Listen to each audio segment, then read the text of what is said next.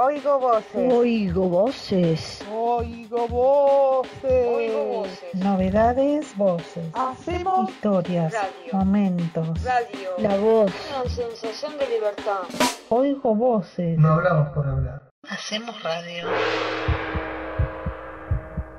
Hola, ¿qué tal, queridos oyentes? Bienvenidos a Oigo Voces. ¿Cómo andan? Ya estamos en verano, en el segundo mes, arrancó febrero, chicos. ¿Qué dicen? ¿Cómo les va? ¿Cómo los trata la cuarentena a todos ustedes? ¿Qué andan haciendo? Bueno, hoy tenemos un programón, un súper programa con todas las de la ley, con un montón de información espectacular para que les va a encantar, que lo van a disfrutar pero a full, va a estar buenísimo.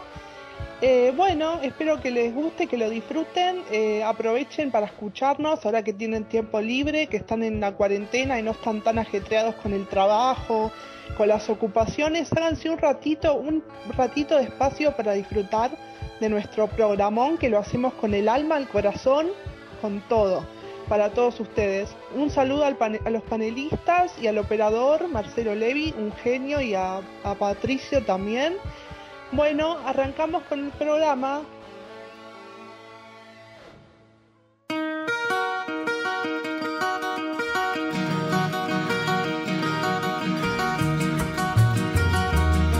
Yo vengo aquí, yo vengo aquí para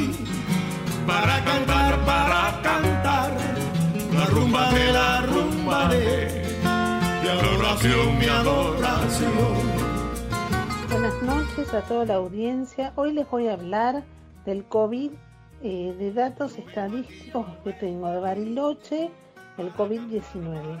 Variación diaria en Argentina. El 27 de octubre del 2020, del promedio de 7 días de contagiados era 15.000. El, ve- el 13 de enero del 2021, de 7 días contagiados es de 11.711. El COVID que viene de Bariloche. Se oye que los jóvenes que vienen de Bariloche vienen muchos infectados del COVID-19. Es un foco infeccioso importante en, en la Argentina. Se oye también de boca en boca, que uno escucha, fueron un grupo de gente, un grupo de amigas de acá, de allá, y vienen contagiados. Bueno, es un tema importante para tener en cuenta, ¿no? Bueno, muchas gracias. Mm, El audio de Fabi. De la rumba de mi adoración, mi adoración. Eh, esta semana a mí me ha tocado visitar un centro médico y como todos saben, eh, es- eh, los cuidados para entrar a un centro médico son muy estrictos. Ahora no, no hay posibilidad de contraer el coronavirus allí porque antes de entrar te preguntan por si tuviste algunos síntomas de COVID-19, como por ejemplo el dolor de cuerpo fuerte o una fiebre inesperada o una falta de olfato que no esperabas tener. Bueno, y además tienen expendio de de alcohol en gel en apenas entras en el pasillo de entrada. Otra de las cosas es que ya no, no hay confusión de los médicos y ya no, no se produce el tema de, de quedarte a la mitad si vas a saludar o no a un médico o si él te va a saludar o no. Eh, eso ocurría a principio de la pandemia, en abril o mayo del año pasado, eh, y lo que conté recién ocurre ahora, en este último momento. Eh, bueno.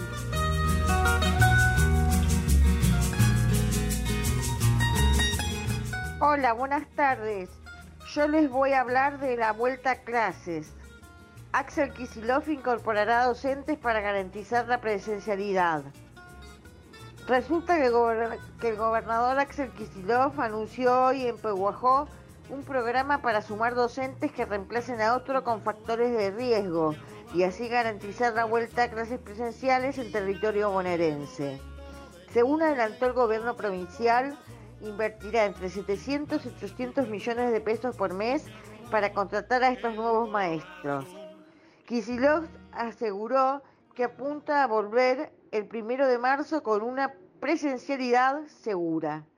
Eso es todo El corazón.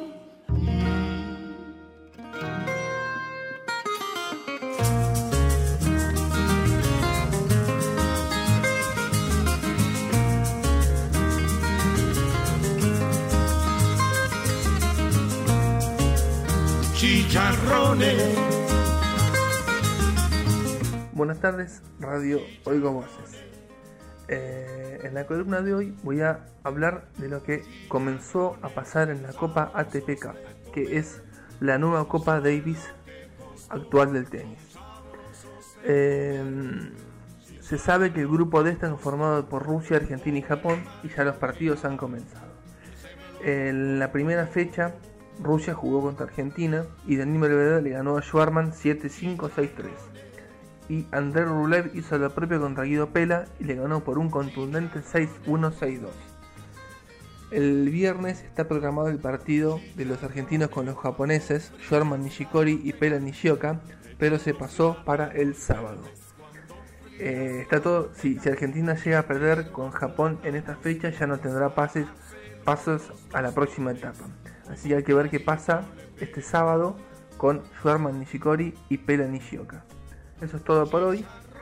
Saludos a mis compañeros y a los operadores. Chicharrones. Chicharrones. A qué cubanos, señores. Hola, ¿qué tal? Eh, gente de Oigo Voces. Hoy les traigo a todos ustedes, eh, a los que les gustan el cine, sobre todo en esta cuarentena, si tienen ganas de ver una película, un clásico muy buena, les traigo El abogado del diablo.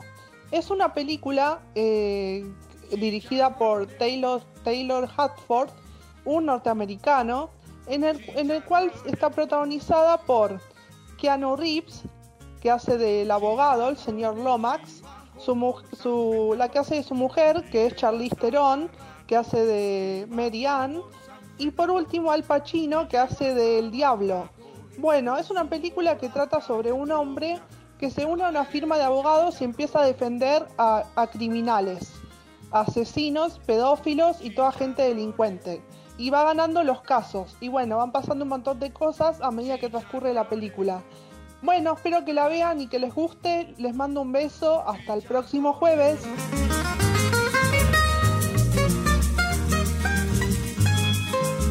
Hermoso es ver el día coronado de fuego agi- levantarse. El peso del derrumbe, brillantes olas, se enciende el aire. Qué hermoso es ver tras la lluvia el triste otoño azulado en azulado tarde y oler las fragancias hasta saciarse. Qué lindo es ver los copos caer de nieve en el silencio. Inquietas llamas de la lengua de fuego. Otro poema de Dakar. Tu pupila es azul y cuando ríe su suave claridad me recorre el trémulo fulgor de la mañana reflejándose en el mar. Tu pupila es azul y cuando lloras tus lágrimas me, figuran gotas de rocío sobre la violeta. Tus pupilas son azules y si en el fondo radian luz una tarde de estrellas una estrella perdida.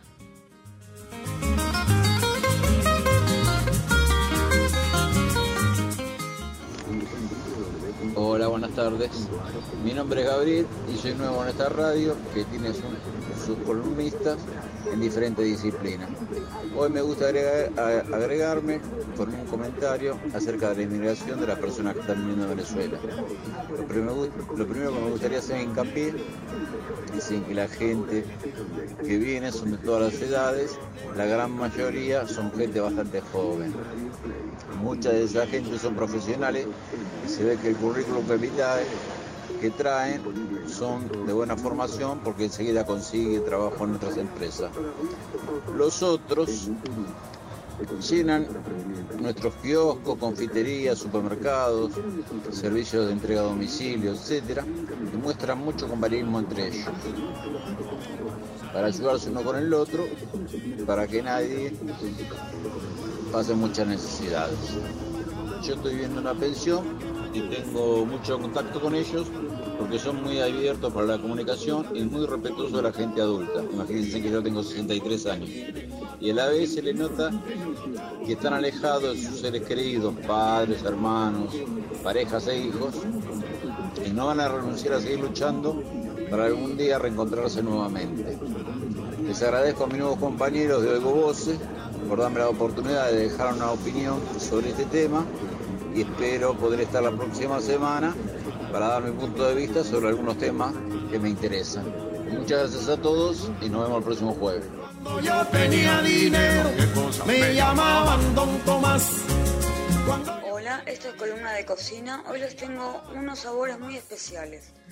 No sé si nunca, si alguna vez han probado el chocolate con naranja y frutilla. Por ejemplo, al chocolate, ne- este, al chocolate negro, primero lo tienen que fundir eh, a, a base de agua de baño María para que el chocolate no se queme. Le echan jugo de naranja y lo dejan a un lado hasta que se forme la película con el chocolate y la naranja. Y el chocolate blanco, miren ustedes lo que es la cuestión, pueden hacerlo también. Chocolate blanco en baño María y le ponen la mermelada de frutilla o el jugo de frutilla, como ustedes quieran, pero queda más rico con mermelada de frutilla. Lo dejan a un lado, lo dejan que se, que se haga la película también, lo dejan que se endurezca un poco los dos y ahí lo van cortando de a pedacitos. Si lo hicieron en forma redonda, córtenlo en la forma que ustedes más quieran.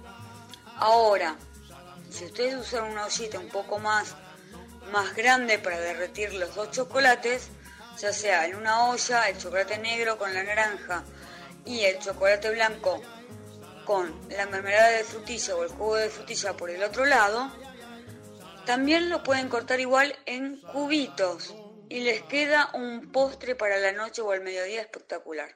Esto fue columna de cocina hasta el jueves que viene.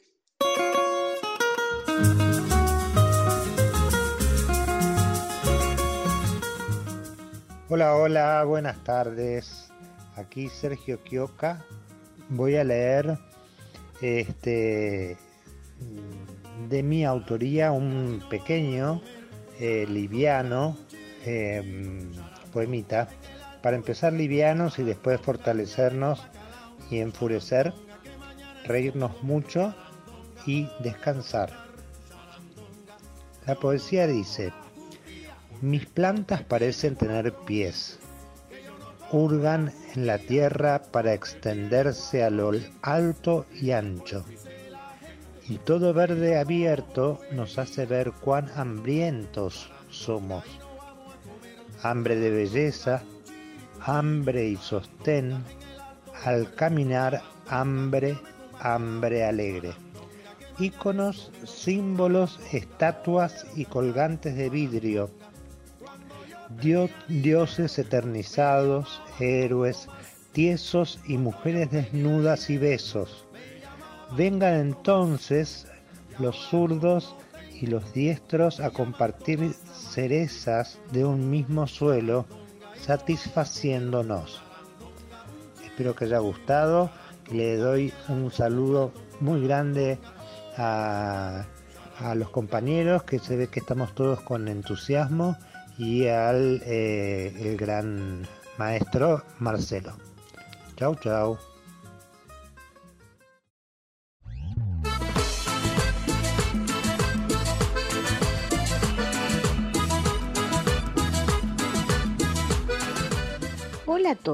Bienvenidos Oigo Voces. Luciano Pereira se presenta los días 4 y 5 de febrero con toda su banda en el Anfiteatro Municipal de Rosario. Este es un show especial en el cual Luciano regresa a los escenarios para reencontrarse con su público con un show imperdible en el cual interpretará sus grandes éxitos de siempre y sus nuevas canciones en versiones preparadas especialmente para estos conciertos. Cuando yo te llevo, todos entran en el juego de mirarte sin pudor. Te dicen cosas de lo más escandalosas. Bueno, gente, espero que les haya gustado nuestro programa. Nos pueden escuchar por Spotify. Y lo dejamos con un tema de Luciano Pereira, vestido de rojo. Hasta el próximo jueves. Buen fin de semana. Adiós.